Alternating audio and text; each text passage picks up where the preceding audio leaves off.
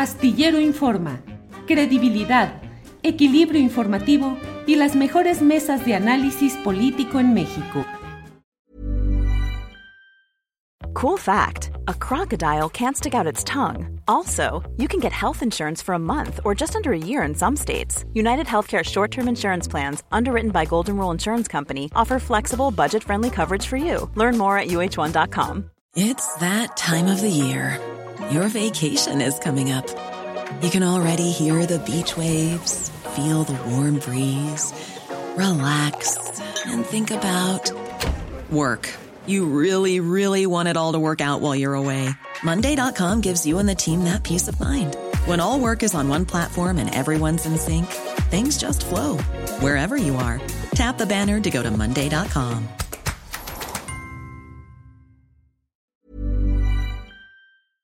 Vamos a hacer una entrevista eh, en la cual vamos a tratar de abordar el mayor número de temas posibles eh, en relación con las actividades políticas de Claudia Sheinbaum, a quien saludo con el gusto de siempre. Claudia, buenas tardes. Hola, ¿qué tal? ¿Cómo estás, Claudia? No sé el micrófono, a ver. Se escucha un poco ahí, pero ya, a ver. ¿Cómo has estado, Claudia? Bien, muy bien, muchas gracias. Bien, Claudia, pues hay muchos temas y muchos asuntos, así es que antes de que se nos acabe el tiempo, déjame irte planteando. Claudia, eh, Xochitl Galvez dice que es trotskista. Eh, Santiago Krill dice que es el más izquierdista de los panistas. Te pregunto a ti, ¿tú reivindicas? González también ya dice que es de izquierda. Sí, son de izquierda. ¿Tú te sí. reivindicas como izquierda, izquierda sí. política e ideológica, y tu propuesta política es de izquierda? Sí, y es una izquierda que por supuesto eh, yo la reivindico como aquella que defiende los grandes derechos del pueblo de México. Yo creo que eso hoy en gran parte es la izquierda, defiende la democracia, porque no es lo mismo la izquierda a lo mejor de los años 70, 80 que hoy hablar de izquierda. Y izquierda quiere decir frente al neoliberalismo, que defendía las mercancías, que defendía que el mercado iba a distribuir de mejor manera los recursos, que hablaba de que había que acabar con los derechos sociales y convertirlos en mercancías, en privilegios. Hoy la izquierda lo que plantea pues es un estado de bienestar. Quizá ha cambiado mucho de aquella izquierda a la de ahora, pero nosotros reivindicamos el estado de bienestar, que quiere decir que la educación es un derecho, desde la educación inicial hasta la superior, que la salud es y debe ser un derecho, que la vivienda tiene que tener un acceso en donde sea un derecho, que tiene que haber derecho a la cultura, que tiene que haber derecho al espacio público en las ciudades, que tiene que haber derecho al agua, es decir, reivindicamos los derechos sociales y la protección de los derechos humanos. ¿Socialdemocracia, La justicia social, esencialmente. ¿No es socialdemocracia eso? No, porque la socialdemocracia eh, tenía que ver en parte con eh, un centrismo en el sentido de que eh, habría que generar gobiernos de coaliciones, gobiernos en donde hubiera, estuvieran todos representados. Aquí defendemos un proyecto que es distinto al proyecto de la derecha, por más que se pinte ahora de izquierda. Aquella izquierda era de lucha de clases y de rechazo y pelea contra los explotadores. ¿Esa es la izquierda que reivindicas? Pues nosotros reivindicamos que esta sobreexplotación que generó el neoliberalismo, y te lo digo porque acabo de estar, por ejemplo, en Ciudad Juárez, y en Ciudad Juárez lo que hemos visto es que el modelo maquilador generó una terrible sobreexplotación, salarios muy bajos, ganancias muy grandes. Y si lo piensas inclusive en eh, los sentimientos de la nación de Morelos, pues se hablaba de modular la opulencia y la indigencia eh, y todavía no se hablaba de izquierdas y derechas entonces, quizá de conservadores y liberales. Pero eh, eh, nosotros reivindicamos el bienestar finalmente, el que esta, eh, este, esta ganancia por encima de la pobreza extrema y de la gran desigualdad, pues no es algo que te pueda llevar ni a la paz, ni al desarrollo, ni a la justicia. Ahora, Claudia, eh, en tu trabajo político, en lo que estás buscando ahora, aspirando a coordinar la defensa de la 4T, hay personajes que no embonan con la izquierda ni con el proyecto general progresista. Pienso simplemente en Gonzalo Espino, diputado local panista, ofensivo respecto al obradorismo y la 4T. Pienso en grupos como Sumar, donde está Paola Félix Díaz, que fue, salió de la Secretaría de Turismo contigo, luego del escándalo de aquel viaje con Francisco Ili Ortiz, director del Universal, y donde acabó renunciando Santiago Nieto. Estás eh, reincorporando a quien venga de donde venga en un proyecto de frente amplio, y te lo digo pensando en que esa recolección en el pasado nos aportó figuras como Lili Telles, como Germán Martínez, entre otros. Yo te diría de dos maneras. Primero, eh, primero agradecer los apoyos, siempre hay que agradecerlos, pero aquellos que nos apoyan tienen que apoyar un proyecto de transformación. Si no, pues eh, difícilmente se puede traducir en un apoyo, porque nosotros representamos un proyecto más allá de una persona. Y por otro lado, te contestaría como contestó Pedro Miguel aquella vez que mucha gente decía, pero ¿cómo Esteban Moctezuma se está incorporando al proyecto de Andrés Manuel López Obrador? Con aquella frase que dijo Eberto Castillo, a veces no importa de dónde venimos y coincidimos a dónde vamos. Y lo más importante aquí es que coincidimos. Lo importante en el apoyo es que haya una coincidencia de a dónde estamos yendo y qué proyecto estamos representando. Es decir, panistas, priistas, perredistas, quien quiera que diga me sumo al proyecto, con eso basta. No, y que realmente tengan un sentido de transformación. Esta, este grupo que eh, ahora dicen que son panistas, que me apoyan a mí, pero no a Morena, pues yo les haría un llamado, porque finalmente para apoyar, pues hay que apoyar la transformación. Y yo creo que es importante siempre reconocer que todos eh, en el proyecto en ese momento, primero no puede haber divisiones, tiene que haber unidad, porque todos hacemos falta. Y también habrá otros que se irán eh, incorporando y que representen realmente o que hayan reconocido pues que había un proyecto al que pertenecían, que no era un proyecto viable y que hoy son parte de un proyecto de transformación con sus principios. Eh, Claudia, la izquierda se caracteriza fundamentalmente por la crítica y la autocrítica. Hay debates a veces hasta el exceso. Te pregunto, ¿qué crítica haces al ejercicio del presidente López Obrador? Mira, yo difícilmente puedo, te voy a decir por qué no, te, no lo haría en este momento, porque sería la gran nota, ¿verdad? Por supuesto que eh, en lo fundamental estamos totalmente de acuerdo, que es en el proyecto de transformación que encabeza hoy y que ha encabezado desde hace tiempo el presidente Andrés Manuel López Obrador. Cada uno tenemos nuestra manera de decir las cosas, eh, de hacer las cosas. Yo más bien hablaría de ¿A qué le pondríamos énfasis? En el segundo paso de la transformación, en el segundo piso de la transformación, en la siguiente fase, en la continuidad de la transformación.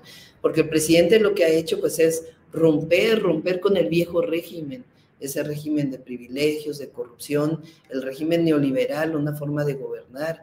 Eh, es un cambio completo en la manera en que se gobernaba y en los principios con los que se gobierna. Yo digo a veces que esta gráfica del salario mínimo, donde viene cayendo el salario mínimo, se estabiliza y con el presidente López Obrador comienza a crecer, es como una gráfica de la cuarta transformación hacia el bienestar. Ah, hoy salió la encuesta nacional ingreso-gasto de los hogares y habla de que se disminuye la desigualdad y que se disminuye la pobreza. Y es justamente esta gráfica que comienza a cambiar hacia un México con más bienestar. Y por supuesto tenemos que seguir trabajando hacia un proceso de mayor bienestar del pueblo de México. Y por supuesto lo que representa mi historia, lo que he sido, eh, mi actividad científica, pues yo pondría el acelerador en la transición energética, eh, por supuesto como mujer trabajaría por los derechos de las mujeres, en fin, podemos hablar ya en su momento de lo que serían las propuestas. Claudia, pero ¿cómo plantear una opción política como la tuya a futuro si no estableces una crítica que te deslinde de cosas que se hayan hecho mal en esta administración? Porque ni modo que todo sea perfecto. Pues sí, no todo es perfecto, pero vamos a partir de ahí para lo que viene. Porque mira, el problema siempre es político y el asunto aquí es a quién le ayudas con eso. Y nosotros... ¿Con hacer la crítica se ayuda al otro? Sí, además, pues la, la, utilizarían al máximo. Y además, en la gran mayoría de las cosas estoy totalmente de acuerdo. En la pandemia hicieron un escándalo porque yo usaba cubrebocas y el presidente no usaba cubrebocas. Eh, digo, usaron hicieron un escándalo porque yo creía que en la Ciudad de México era muy importante que se usara cubrebocas en el transporte público, en donde se, se fuera y además, pues esa era parte de lo que yo pensaba en ese momento. El gobierno federal no lo llamó y eh, parecía como que era la gran división política entre López Obrador y Claudia Sheinbaum, cuando sencillamente pues era usar o no el cubrebocas. Y así habrá momentos en donde uno esté de acuerdo con una cosa y con otra no. Pero yo creo que lo importante hoy es partir de esta hazaña histórica que ha hecho el presidente López Obrador y de ahí construir hacia lo que viene. Pero entonces, Claudia, si fuera una calle o una avenida, se llamaría Continuación López Obrador. Con sello propio, yo por eso he hablado con sello propio. Pero ¿qué tanto es el sello propio? Va bastante. ¿Cuál? Usted, yo goberné la Ciudad de México y, la gente ¿También él? cómo goberné la Ciudad de México. López Obrador nació en Macuspana, es tabasqueño, eh, ha dedicado toda su vida a ser líder de un movimiento político nacional. Yo soy científica, nací en la Ciudad de México, tengo eh, eh, mi forma de hablar, mi forma de ser, pero por supuesto coincidimos en los principios de la cuarta transformación, que es erradicar un régimen de corrupción y privilegios, erradicar la discriminación, construir un país de más derechos. Eso, por supuesto que estamos totalmente de acuerdo y yo creo que eso es lo importante. Hablaba yo de crítica y autocrítica. ¿Qué autocrítica te haces? ¿En qué has fallado en lo que llevas de este proceso en busca de coordinar la cuarta transformación a nivel nacional? Nos ha ido bien, nos ha ido bien y hacia adelante pues hay que seguir trabajando para, em, para seguir consolidando lo que representa la propuesta que nosotros planteamos, porque yo respeto a todos mis compañeros y nunca voy a hablar mal de ellos porque no creo que, deba ser así, porque tenemos que trabajar siempre por la unidad del movimiento. Pero nosotros venimos de una historia de lucha, de las luchas sociales, venimos de una carrera científica y desarrollamos una serie de acciones en la Ciudad de México que nos muestran cómo gobernaríamos eh, hacia adelante. Entonces, eso es lo que en este momento estamos yendo a decir en todo el país. Y más allá de, pues, eh, de cualquier problema que hayamos vivido y que siempre se aprende hacia lo siguiente, yo creo que lo importante es que hoy seguimos arriba en las encuestas, que es una enorme responsabilidad y que vamos a seguir trabajando para acercarnos eh, más al pueblo de México y conocer cuál es la necesidad que aún tiene que solventarse para construir nuestro proyecto. Claudia, ¿cuándo vas a generar tu propio discurso y un planteamiento específico y que no sea solo lo generado o lo dependiente de la figura y del discurso del presidente López Obrador? Yo no sé por qué todo el mundo dice eso. Pues a lo mejor porque así lo vemos todos. Bueno, pues sí, pero tienen que escucharme bien, ¿verdad? Bueno, te escuchan, pero si no lo ven el cambio, y si, y si hablamos y no, propones nada distinto, siempre pues entonces... en, los discursos de lo que hicimos en la Ciudad de México, por ejemplo. Eh, nosotros construimos dos universidades públicas, porque además nosotros venimos de la lucha por el derecho a la educación, que hoy atiende a 40 mil jóvenes. Construimos un sistema de transporte público distinto al que había en la ciudad, un trolebús elevado, construimos dos cablebuses, hicimos un esquema de tarjeta de movilidad integrada para una ciudad que además es un proyecto hacia otras ciudades del país. Hablamos siempre de lo que hemos hecho para las mujeres, para la protección de las mujeres que lamentablemente viven violencia. Hablamos también de lo que hicimos en salud en la Ciudad de México. Entonces, por supuesto que hablamos de lo que hemos hecho en la ciudad, pero yo no me avergüenzo de defender la cuarta transformación. Al revés, me siento muy orgullosa de defender lo que significa la cuarta transformación y este movimiento social al cual pertenecemos, orgullosamente pertenecemos. Yo vengo desde antes de López Obrador en la lucha estudiantil, aunque me dediqué muchos años a la ciencia, a la academia, pero estoy muy orgullosa de haber participado en el movimiento contra el fraude electoral en 2006, de haber construido el gobierno legítimo, de en 2012 haber trabajado en la campaña del presidente López Obrador, de haber trabajado en Puebla, que fueron los distritos que me encargaron, de ser fundadora de Morena, de haber hecho la declaración de principios de Morena. Me siento muy orgullosa de ser parte del movimiento que luchó contra la privatización del petróleo. Me siento muy orgullosa de haber sido parte de las Edelitas en defensa del petróleo. Y me siento muy orgullosa de haber acompañado al presidente como candidata a la jefatura de gobierno en el 2018 y que juntos con millones de mexicanos hayamos eh, construido un movimiento que ha roto con el modelo previo que existía. Me siento muy orgullosa de ello y no tengo por qué esconderlo, decir, porque, a, ver, a veces yo me pregunto, ¿qué quieren que diga? ¿Por el bien de todos primero los ricos? Pues no, no lo voy a decir. O que diga, eh, yo voy a viajar en un avión presidencial que voy a comprar, pues no, no lo voy a decir. O que diga, va a regresar el Estado Mayor Presidencial, pues no, no lo voy a decir. Entonces, venimos de un proyecto y ese proyecto yo lo defiendo, orgullosamente lo defiendo.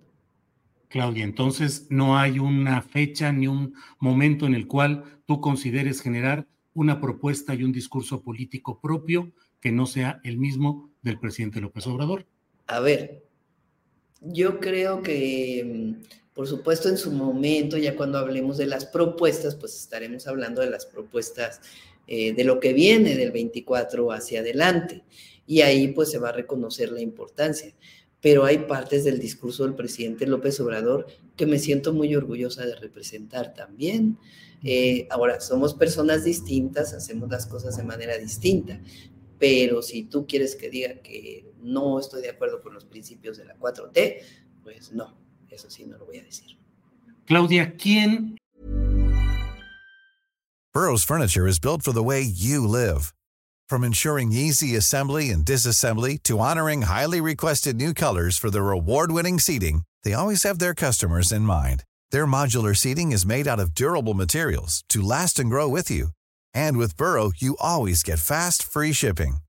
Get up to 60% off during Burrow's Memorial Day sale at burrow.com slash ACAST. That's burrow.com slash ACAST.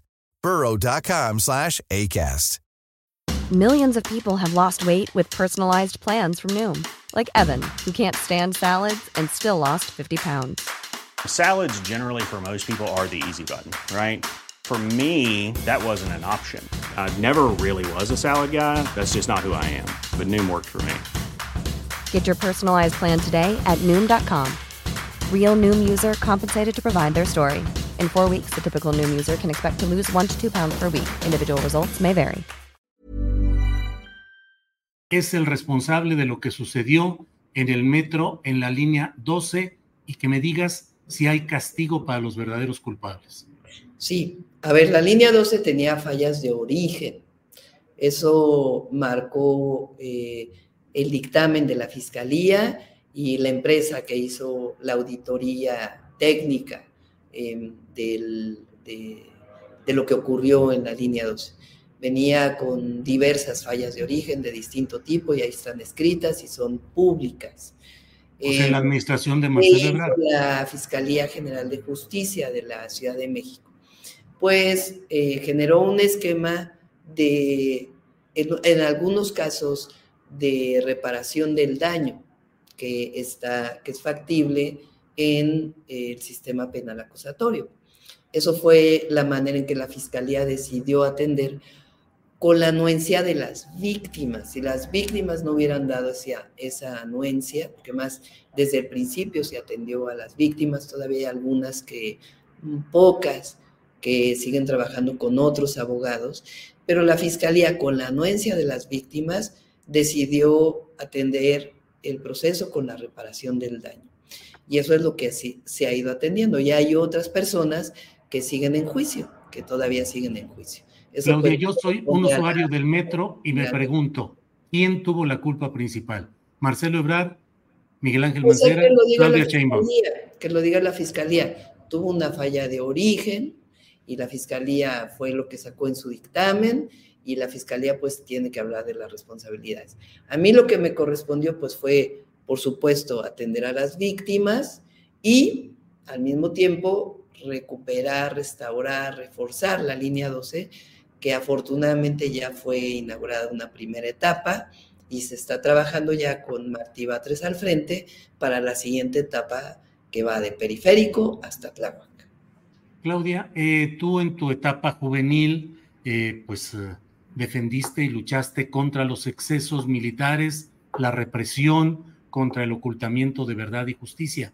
¿Qué opinas ahora del tema de lo que ha dicho el GIEI respecto a esa mentira institucionalizada en la cual hasta hoy no hay la comparecencia adecuada de las fuerzas militares para expresar lo que corresponde de su participación en este proceso. ¿Ves que hay una militarización en general y en particular este tema del GIEI, por favor? Sí. A ver, yo leí el informe, el primer informe que presentó Alejandro Encinas y hay una, eh, pues un relato muy doloroso de lo que pasó esa noche y los días posteriores a partir de la información que que se llevó, que es un informe público. Entiendo que ahora, después de esto, todavía eh, Alejandro Encinas y la Comisión de la Verdad van a presentar una segunda parte.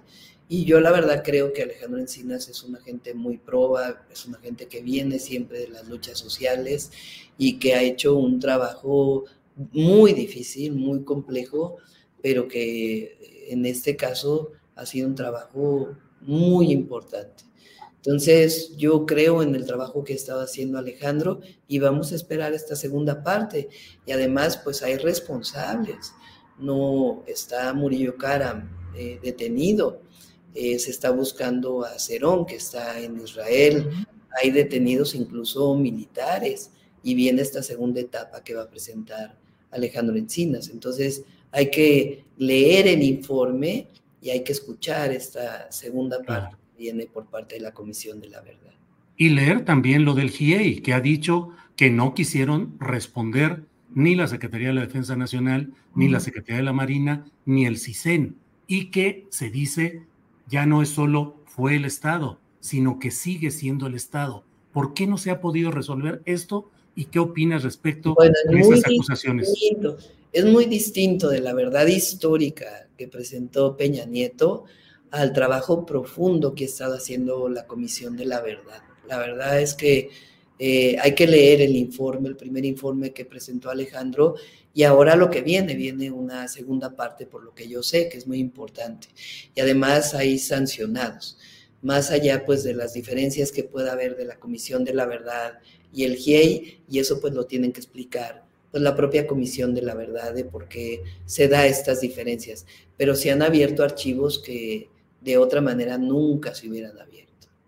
Claudia, ¿tú crees que debe mantenerse ese esquema de militares en muchos cargos y con muchas empresas y en cargos públicos? Bueno, en primer lugar, en el tema de seguridad, yo hoy que he recorrido el país, hay muchas zonas del país que si tú retiraras a los militares y los dejaras a las policías municipales, pues estarían en la indefensión total. Eh, dependen de la Guardia Nacional y en muchos casos también todavía de la presencia militar. Em, en el caso del tren Maya y de los aeropuertos que hoy maneja la Secretaría de la Defensa, yo diría que em, el esquema que se está planteando, primero de construcción, tú tenías muchísimos militares eh, en nuestro país que no hacían esta parte que también era constitucional de participar en el desarrollo nacional. Em, hoy, si no hubiera sido por los militares, muchas de estas obras no se hubieran completado y además esos ingenieros de todas maneras recibían eh, ingresos por parte del erario público y están haciendo obras fundamentales para el desarrollo nacional.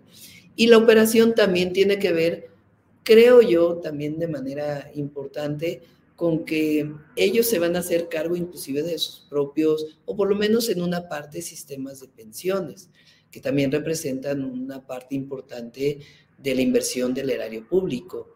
Entonces, al tener esta parte en el proceso de inversión donde ellos participaron en la construcción, permite también, pues, eh, poder, eh, digamos, sufragar sus propias eh, recuperación en términos de las pensiones. Y en otras áreas, por ejemplo, aduanas, aduanas pues está muy vinculado lamentablemente hoy también a, a crimen organizado. Entonces, si no hay presencia de la Marina, de la Sedena, con la inteligencia que tienen, difícilmente podrían meterse cuestiones de control que en otras épocas pues estaban completamente descontroladas. Entonces, es un momento histórico en donde pues es importante esa participación. Es tan fuerte el dominio del crimen organizado que se necesita echar mano del aparato. En algunas partes, sí, en, algunas partes sí. Eh, y había mucha corrupción, también hay que decirlo, en las aduanas, en los puertos. Eh, y hoy pues es una situación completamente distinta y sobre todo el control que tiene que ver con precursores de muchas de las drogas eh, sintéticas que se fabrican. ¿Tú mantendrías la política que se sintetiza con la frase abrazos, no balazos? Una parte sí, ahora el presidente, si tú escuchaste, él, él le da mucho énfasis a abrazos, no balazos desde mi punto de vista, nunca lo he platicado con él, pero desde mi punto de vista, en contradicción con la guerra contra el narco. La guerra contra el narco era matar, porque una guerra es matar, independientemente de un sistema de justicia. Estás en una situación de excepción cuando dictaminas que hay una guerra y una guerra civil dentro de tu país, la determinó Calderón y determinó la posibilidad de matar. Esa es la característica. Y además, al mismo tiempo, se abandonó a los jóvenes, a su suerte, porque ni se abrieron escuelas, ni se generó el empleo suficiente. Eh, ahora el abrazos no balazos, pues tiene que ver con eso, con la atención a las causas principalmente y en fortalecer un sistema de justicia. Pero si tú escuchas los informes de los martes del presidente cuando habla de seguridad y previo a ello, hay otra parte importante que es la cero impunidad y el construir un sistema de justicia verdadero. Y yo creo que tiene que haber las dos partes. Por lo menos así hicimos en la ciudad. En la ciudad yo reduje la incidencia delictiva en alrededor del 58%, los homicidios en 51%. Y tuvo que ver con una estrategia, le llamamos de cuatro ejes, que es atención a las causas, además de jóvenes construyendo el futuro, hicimos universidades y distintos programas para jóvenes, 294 pilares, centros comunitarios, en fin, más y mejor policía, aumento salarial, inteligencia y investigación, que se desarrolló muchísimo, y la coordinación. Eh, pero lo más importante en la ciudad tuvo que ver, desde mi punto de vista, además de la atención a las causas, con que logramos un modelo de investigación e inteligencia que no lo tiene ninguna otra entidad de la República modificamos la ley para que la policía pudiera hacer inteligencia y investigación. Y el vínculo entre la Fiscalía General de Justicia de la ciudad y la Policía de la Ciudad de México es muy estrecho. Tiene autonomía, pero hay muchísima coordinación. Y además yo metí a la, al Gabinete de Seguridad al Poder Judicial, porque muchas veces cuando se habla de inseguridad se nos olvida el Poder Judicial. Entonces, yo creo que son las dos partes.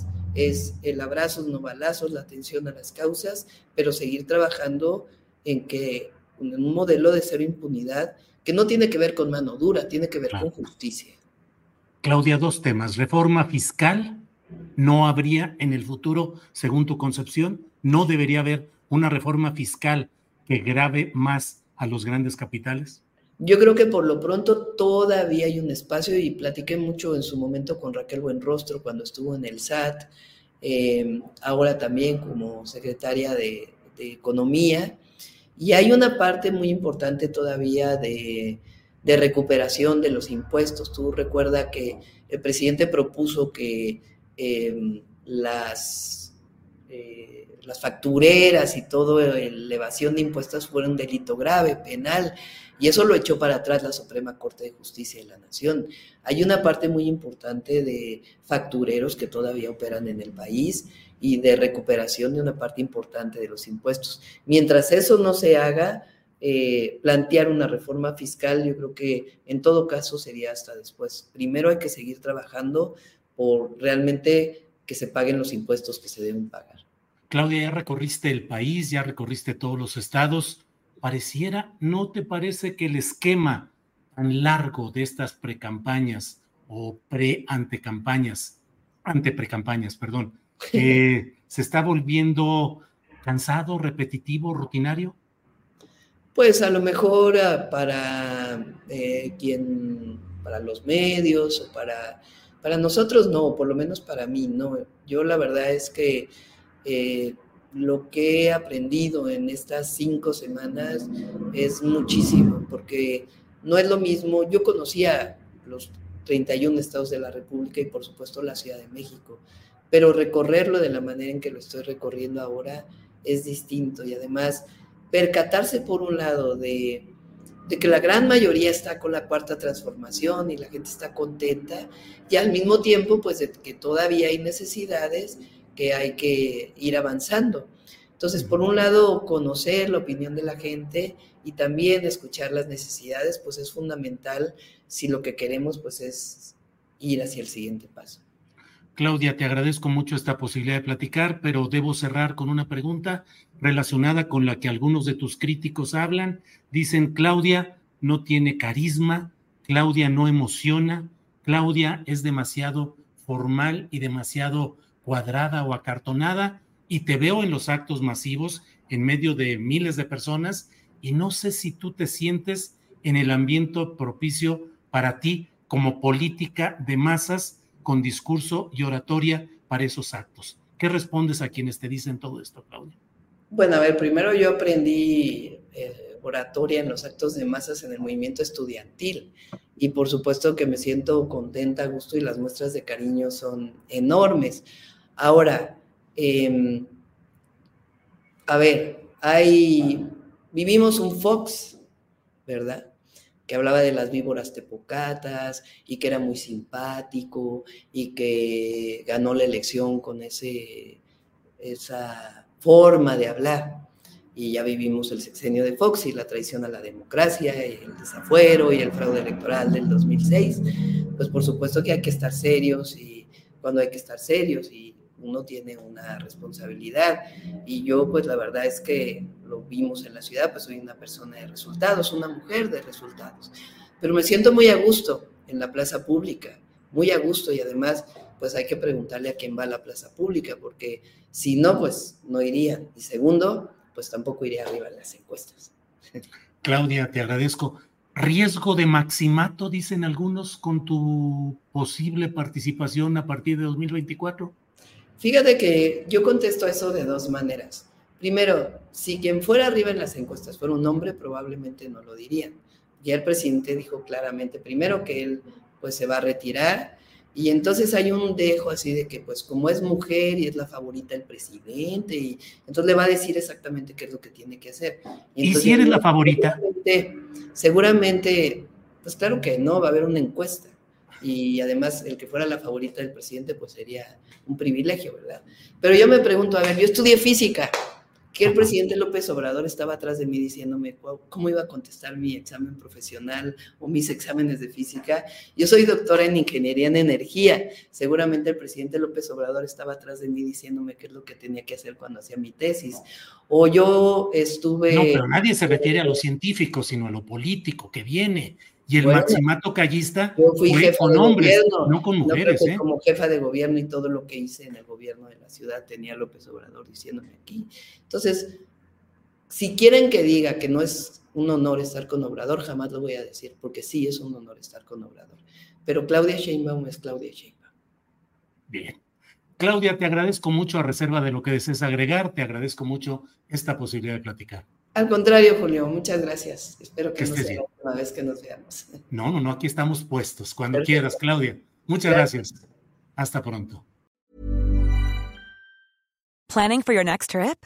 Elevate your travel style with Quince. Quince has all the jet-setting essentials you'll want for your next getaway, like European linen, premium luggage options, buttery soft Italian leather bags, and so much more. And is all priced at 50 to 80% less than similar brands.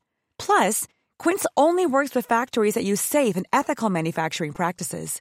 Pack your bags with high-quality essentials you'll be wearing for vacations to come with Quince. Go to quince.com/pack for free shipping and 365-day returns. ¿Te preocupas por tu familia? Entonces, ¿por qué darles solo huevos ordinarios cuando pueden disfrutar de lo mejor? Eggland's Best, los únicos huevos con ese delicioso sabor fresco de granja, además de la mejor nutrición, como 6 veces más vitamina D, 10 veces más vitamina E y 25% menos de grasa saturada que los huevos regulares, además de muchos otros nutrientes importantes. Así que, dales los mejores huevos. Eggland's Best, mejor sabor, mejor nutrición, mejores huevos.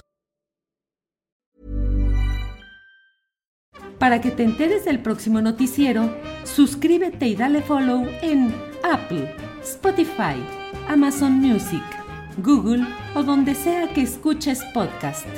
Te invitamos a visitar nuestra página julioastillero.com.